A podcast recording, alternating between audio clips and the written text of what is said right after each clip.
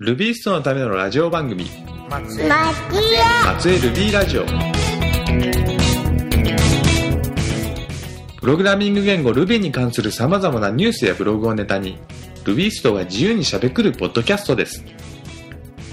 このポッドキャストを制作配信しますのは島根県松江市を拠点に活動しているルビーコミュニティ松江ルビーの高尾浩二です。皆さんおはようございます。松江ルビーの高尾浩二です、えー年末年始とすごいびっくりしましたよ本当大雪で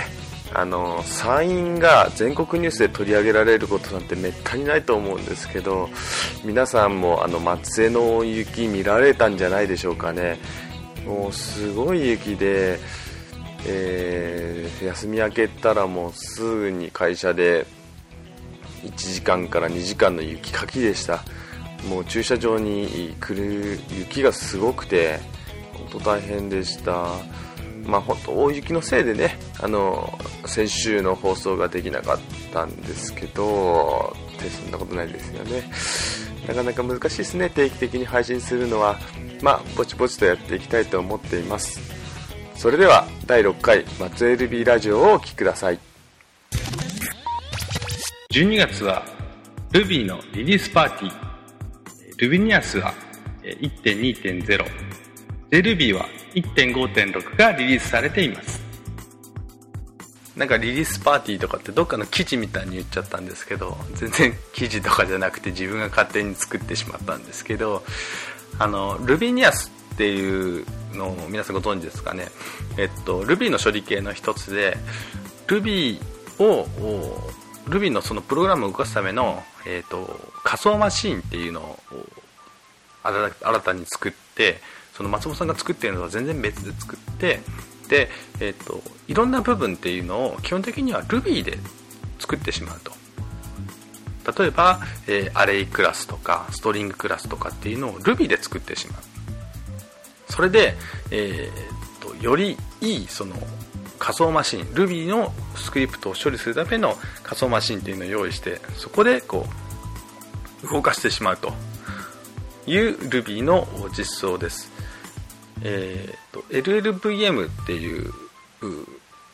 その仮想マシンをこう作れやすいようなライブラリを使って、えー Ruby 用の仮想マシンを作ってあってでその上で、えーいろんな Ruby スクリプトを動かすってものですね。で、えー、とこれ自分はあんまり追っかけてなかったんですけども12月の22日に最新版である1.2.0っていうのがリリースされていてで、え当然 Rails も動いてで、えー Ruby の仕様ともいえる、えっとプログラムがあってそれを RubySpec っていうプログラムがあるんですけどもそれを93%もパスしている、まあ、ほとんどこう準拠しているような状況ですね。なおかつ、えー、と処理が非常に早いと Rubinias で作っているその仮想マシンというのは非常に優れていて、えー処理速度が速いというようなところがあります、えー気になる方はぜひこちらも試してみられたらと思います。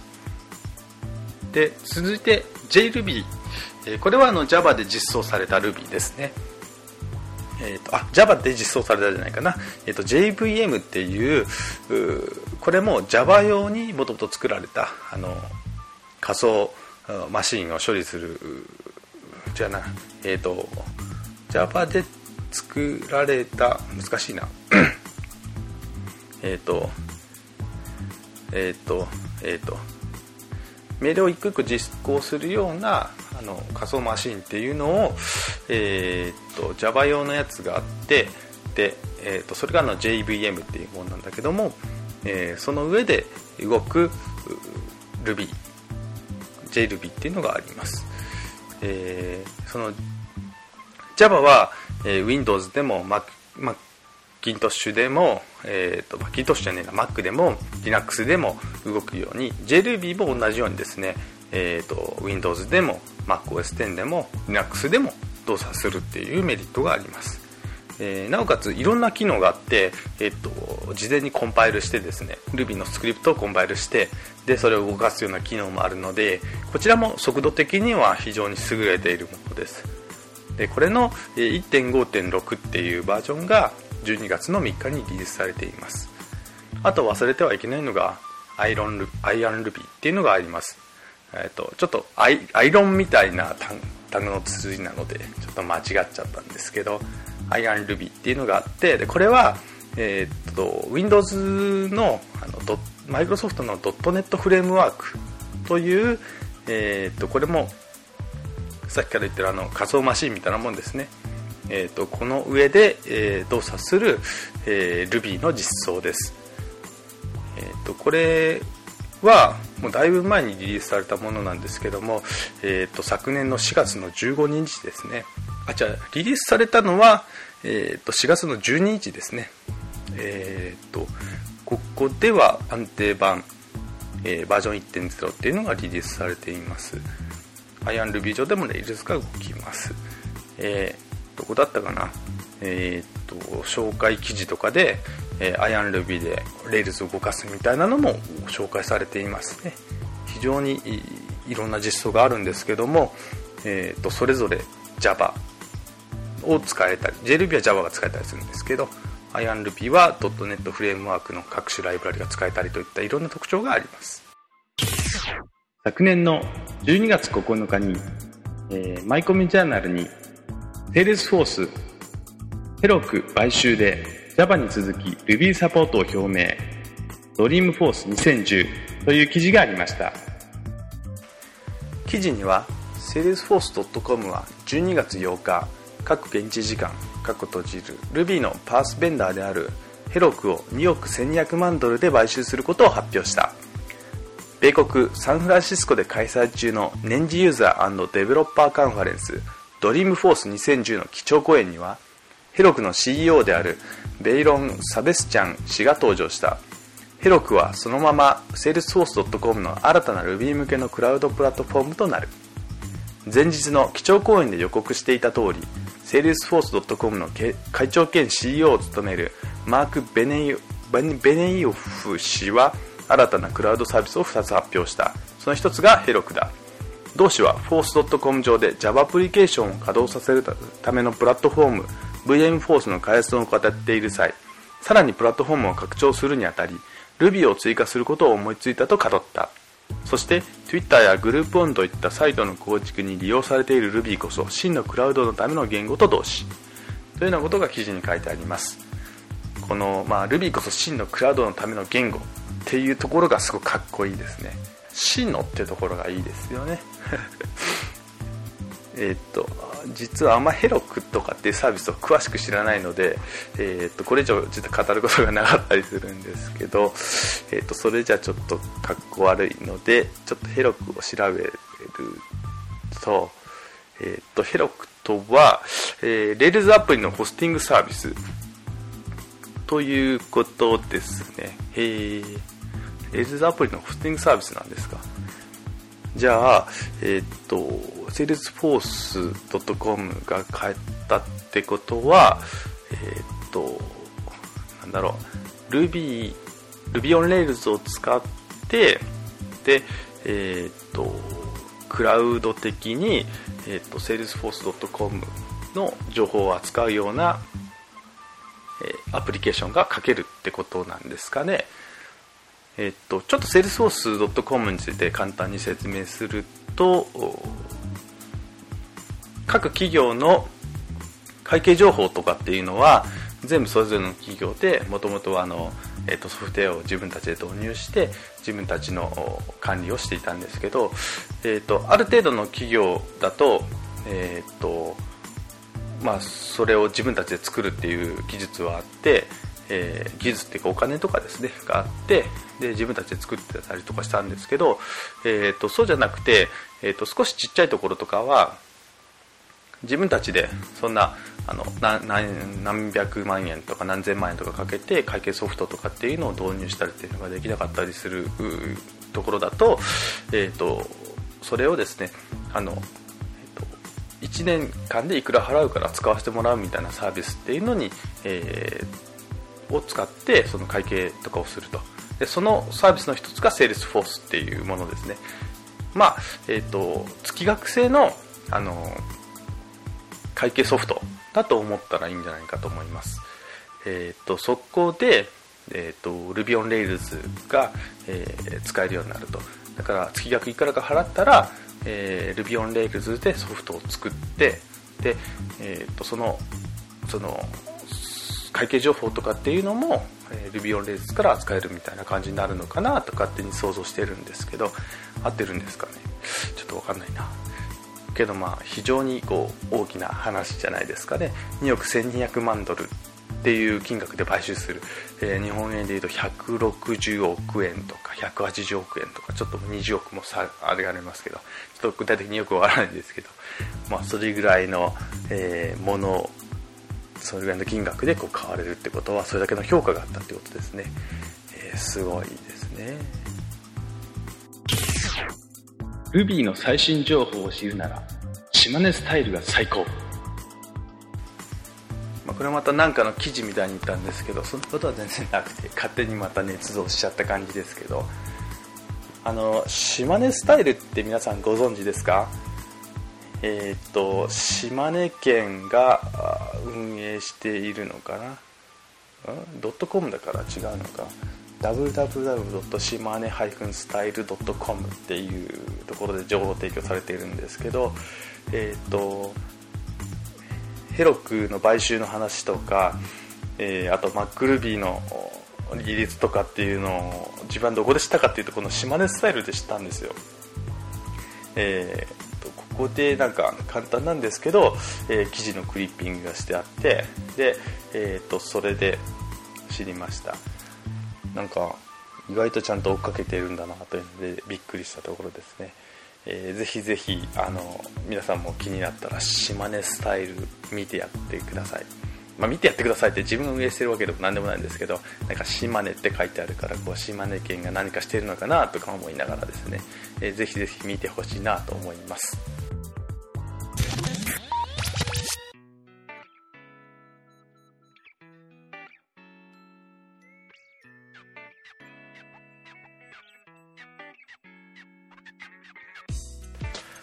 今回も前回の続きでサイン IT プロの代表阿弥陀さんのインタビューをお送りしますがその前に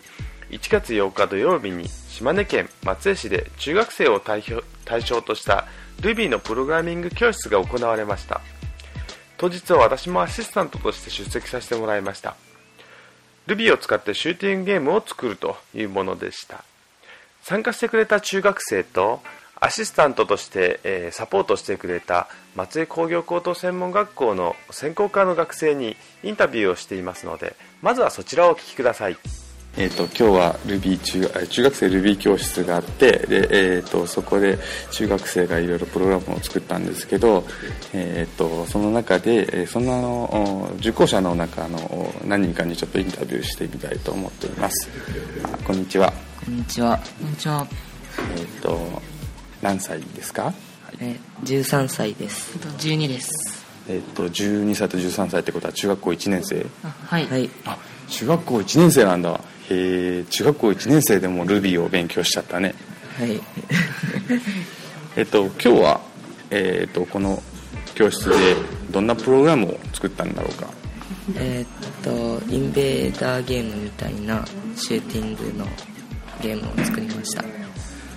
えーと、どんなゲームかというと,、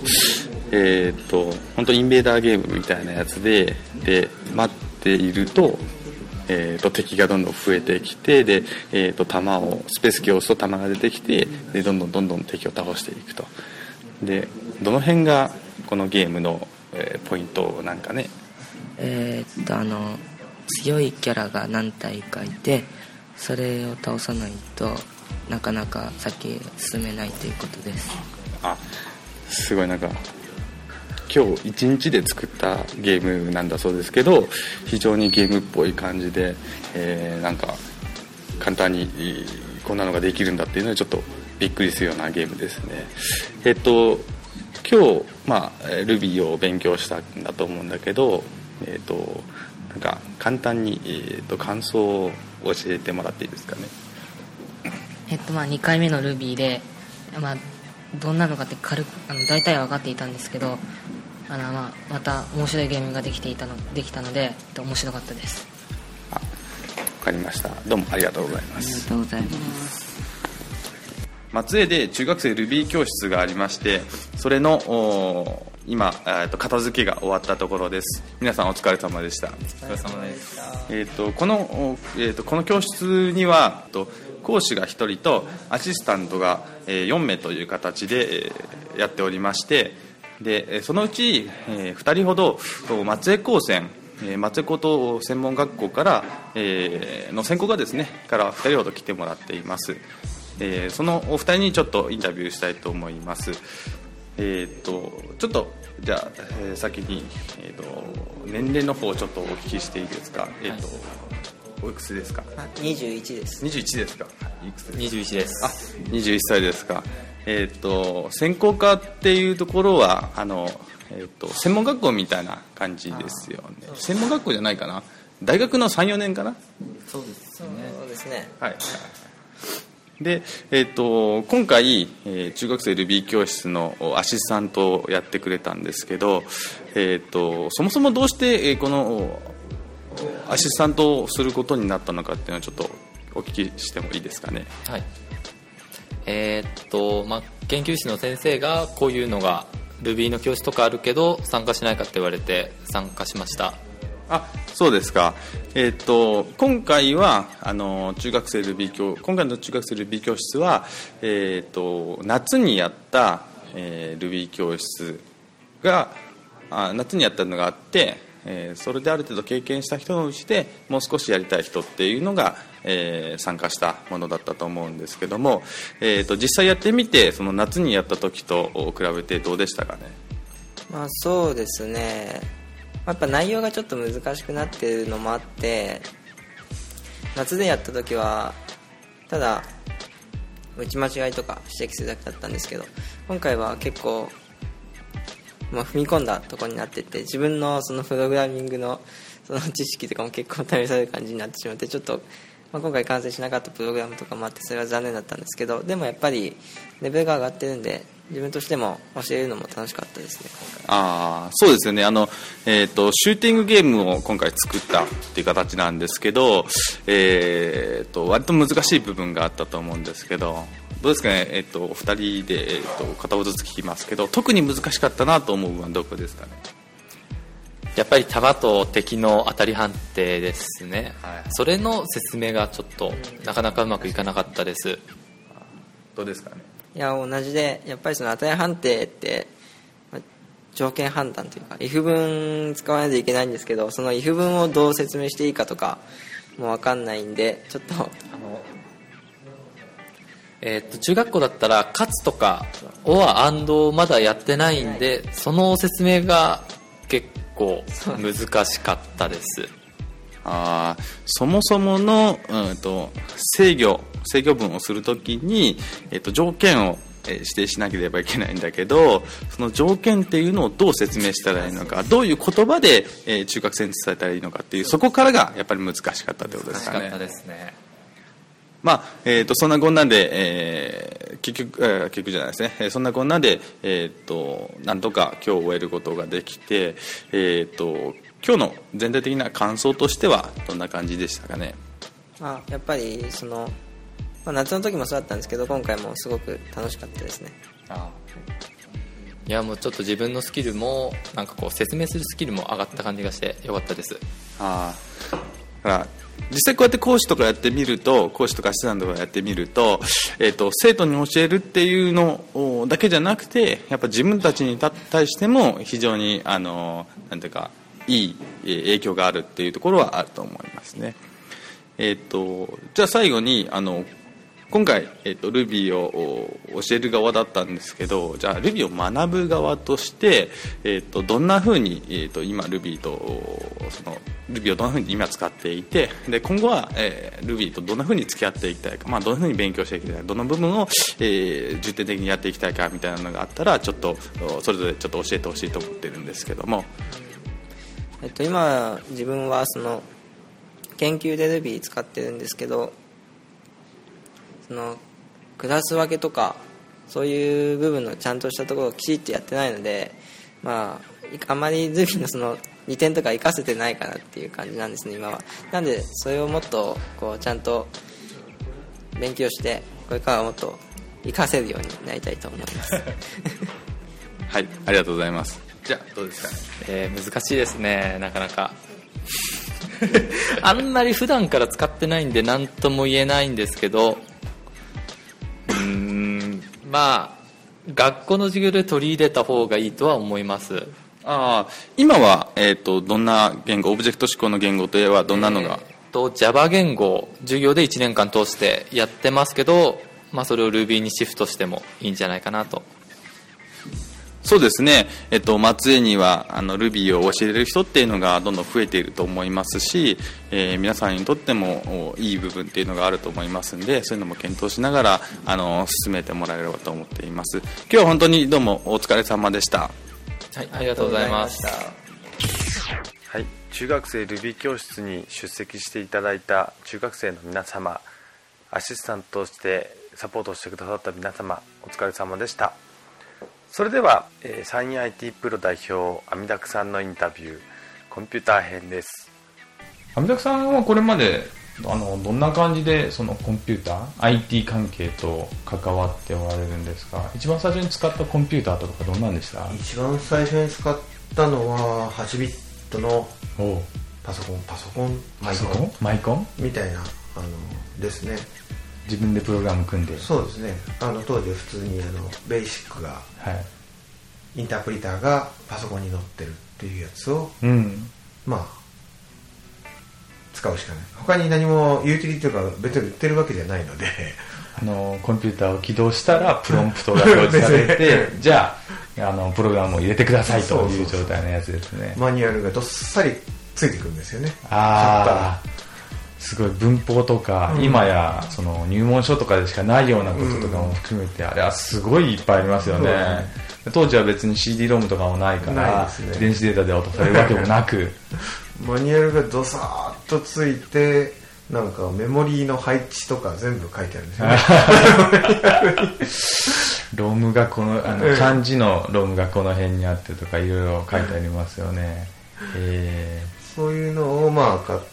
まあ自分の多くの人はゲームがやりたいとかでーうん。ゲームのプログラムを、まあ、作る人は少数ですけどあの本に出てるやつを打ち込んでゲームするとかっていう感じですけど、僕はあまりそのゲームそんなにハマらないので、そんなにゲーム好きじゃない嫌いじゃないけどそんなにやりたいと思わないんででまあ何してたかよく覚えてないんですけど当時はファミコンとうんうん。かはどうでした、ありました？ありましたね。えっ、と後から振り返ってみればあったなっていう。へえ、うん。確か自分はまあファミコンとかが本当に出た時っていうのはもうもう心がついてなくて覚えてないんですけど、うんうんうん。MSX とか、はい。そのはいコンピューター系と、うんあとファミコンっていううんうんうん。本当のゲームみたいな、うんうん。その2大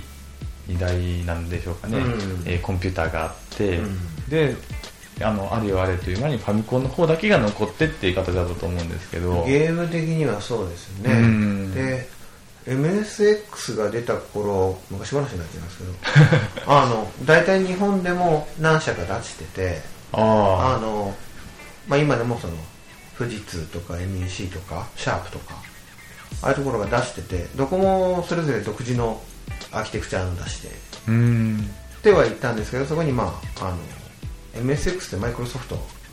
なんですけど。えー、知りませんでした。MSX の MS はマイクロソフト。へえ でまあちょっと違うんかなっていうのもあるんですけど本当はちょっと違うかな。ただあの関わってはいるんですよねマイクロソフトは。そうなんですか、うんだからちょっと後発は後発なんですよ。でもファミ向けのホーム向けのそういう企画で統一企画で。で後発のパソコンメーカーとかがもう入れないんではい。そういうのであの、まあ、ゲームなんかもしやすい、うん。もうカセットでガチャって入れたら統一な企画で動けるみたいなのが、まあ、出てたんですけどね。うーん。カセットって言ってもあのテープですよね。あでもねあテープだったかな。その頃は、まあ、テープがほとんどだったけどロムカセットだったような気がするな。へ忘れちゃったな。結局 MSX 欲しかったけど買わなかったんですよね。あそうなんですか、ええ最初はだからその、まあ、さっき言ったみたいにバンドやってたんでうん。でヤマハが MSX 出しててあヤマハのあはい。そのツールの中にあのドラムやらせたりだとか、うん。あのシーケンサーって自動演奏やったりとか、うん。打ち込みの。うん。それをやりたくっていよいよ欲しくなってきたっていう感じ。あある程度は欲しかったんだけどちょっと高いんでなかなか買えないところにそういうのもあったんでいやーこれ音楽も使いたいし欲しいなっていよいよ買いたい買いたいっていう気持ちになったのがそれがきっかけです。でもちょっと値段高かったですよね、高かっ本当に頑張らないと買えないような、でもどうなんですけ？どバブルの前とかだったらアルバイトとかしてても、頑張れば手が届くとかあったんですか、たあのでも高かったですね。やっぱ高いですよね。高いですね。今のパソコンの方にいくらも安いですよ。本当にったですね。なんか今はウルトラモバイル PC とかはもう なんか誰でも買えるんじゃないかぐらいの安さですけど。夢のような話ですよね。はい。とんでもない値段ですよね。ソフトも高かったしでまあ親におもちゃを買ってもらうような感覚でねだるような金額ではなかったんで、うん。あの買ってくれともちょっと言えないような感じはなん何かしら何か自分の、まあ、バイトとかそういったので金が作らないと親にこれ買ってくれって言って買ってもらえるような値段じゃないなって思ったんですよ、DTM で使おうと思ったら、うん。音源もいりますよね。コンピューターだけじゃなくて、所詮はその MIDI MIDI の機械に対してうん。信号を送ってその音源が例えばうん。ローランドさんだったりヤマハさんだったりの音源がドラムの音とかを再現してくれると思うんですけど、うん。全部含めると結構いいお値段しますよね。そういうことになっちゃうね まあで結局はそっちでいよいよ購入欲がもうすごく膨れ上がったけど結局はそっち買わずにへえあの普通のプログラムとして面白いパソコンの方になびいていったっていう、あそうなんですか、うん、はいはいだからはい。普通に最初はシャープ買いましたけど購入したのが一番最初はシャープの MZ っていうパソコンですね。8ビットを買ったんですけど。ただその前にいろいろ本を見ながら家であの裏紙にこうガリガリガリガリこうクエスチョンプログラムを書いてこんなことやったらこういうのが動くかなって言ってはい。で電気屋さんとかにしかないんですよね。友達が持ってないんでうん。友達もそういうものをやってる友達って、まあ、あんまり聞かなかったしで電気屋さんに行ったらとりあえず置いてあったんで電気ですがそれにこう打ち込んでいって動くかな。あれ動かない。なんで？みたいなのをこうやってたという。そんな感じですよねお店の前でデバッグですか？なんか変な子供がいるけどみたいな。すごいですね。でもたまにちらっとそういう人たちがいたんですよね。ほそういう人たちしか触らなかったんでうん。パソコン置いてあるけど。パソコンそれ置いてあるお店って、うん。やっぱりおかなりの大きな大型店ですよね。大型店ですよね、なんか置けないですよね、うん。そんなに売れるうん数もない。当時は多分ワープロとかはもう全然あってですかね。まワーだプロはねいや僕もワープロって仕事しだしてからしか触らなかったけど8ビットの頃はなかまだなかったかな。98がでも割と出たのが早かったね98ってあの NEC のえー PC98 ああはいはいはい。Windows98 じゃなくて。うんじゃなくて。Win- PC98 が結局まあもう独断的な立場だったんですけど。ああそうみたいですね。でそれまでのところでは多分日本語ワープロっていうのはあんまりまともなものがなかったへえ。と思いますよ。エイジワープロはありましたけど日本語ワープロはやっぱりまあ漢字変換の部分があるんでそうですよね、頭が悪かったし、うん。それこそ単漢字で変換するような。うん。その漢字の情報をメモリに入れるだけでも、うん。なかなかお値段がしそうな感じですね。これメモリー別に持ってましたよね。漢字ロム。ああありましたありました。はい。NEC の PG98 とかは漢字ロム搭載とかっていうあれが強みだったんで。やっぱそうですか、ええーなんか自信満々に書いてあって僕が使い始めたのはもう Windows3.1 とかがある時代でうん。で親が、えーか工場でいらなくなった PC9801 のなんか V30 みたいなやつで,、で5インチのフロッピーディスクがついてるみたいなやつを持って帰ってきて使ってたので、はいはいなんだ漢字ロムってとか これとかってずっと思ってましたね。そうん。まあそこから始まったという感じですよね。うん。じゃあ次にこれまでやった面白いこととかこれまでのまあ人生の中でなんですけど、うん。うんすごく印象に残ってる出来事みたいなの趣味でも仕事でも結構ですんで何かありますかね、うん。振られてちょっと難しいなとどういうことかなと思うんだけどあの割と何でも初めてのこととか新たなことをやった時にうん。割とあの感動したまではいかないけどあこれすごい良かったなって思うたちなんですよ。あじゃああの新しいこととか与えられて、うん。うわ不安だなちょっと嫌だなじゃなくて、うん。なんか立ち向かっていくっていうのが姿勢としてあるってことですかね。何でもやりたがりというか。うん。であの上手い人例えばそのまあバンドやってたんででまあヘナチョコギターを弾いてたんですけど あのでとは言いつつそのプロの演奏とかを見に行ったりするじゃないですか。うん。そうするとあのより上手い人はその上手い人の見てその上手さがより分かるからああの何うわあんなの見せられたら俺ギターやめるしかねえやとかっていう人もいるん。だけど僕の場合はかっこええあんなの弾いてみたい練習したら弾けるようになるんじゃないかって思っちゃうんですよ。あいいですね。いい性格ですね。だからなんか何でもその今のまあ勉強会なんかもそうではあるんですけどうん。ああ面白いなって思うこともあるし。まあそうですね。何でも毎日毎日結構いろんなことを思っちゃうので。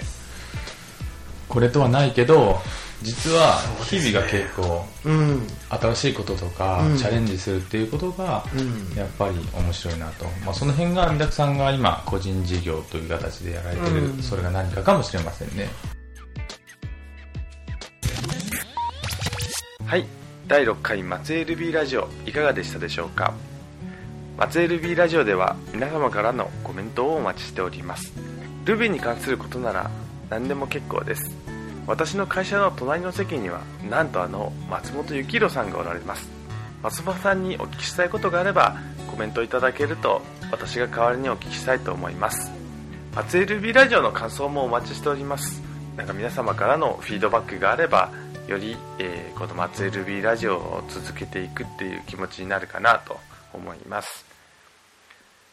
えー最後に松江 LB ラジオから、えーお知らせがあります。1月22日土曜日松江テルセテルサ別館のオープンソースラボにて松江 LB 定例会を行います、えー参加費は無料です。参加資格等もありません。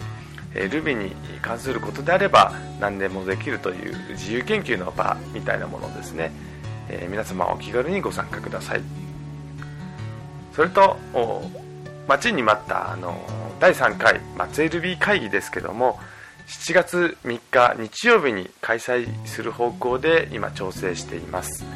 まだ、え6ヶ月以上先のお話になります。これからえスタッフの募集とか実際にどういったことをするのかっていうのを詰めていきたいと思っております。サポートしてもいいよという方がおられましたら私に声をかけていただければと思います。それでは第7回松江 LB ラジオでお会いしましょう。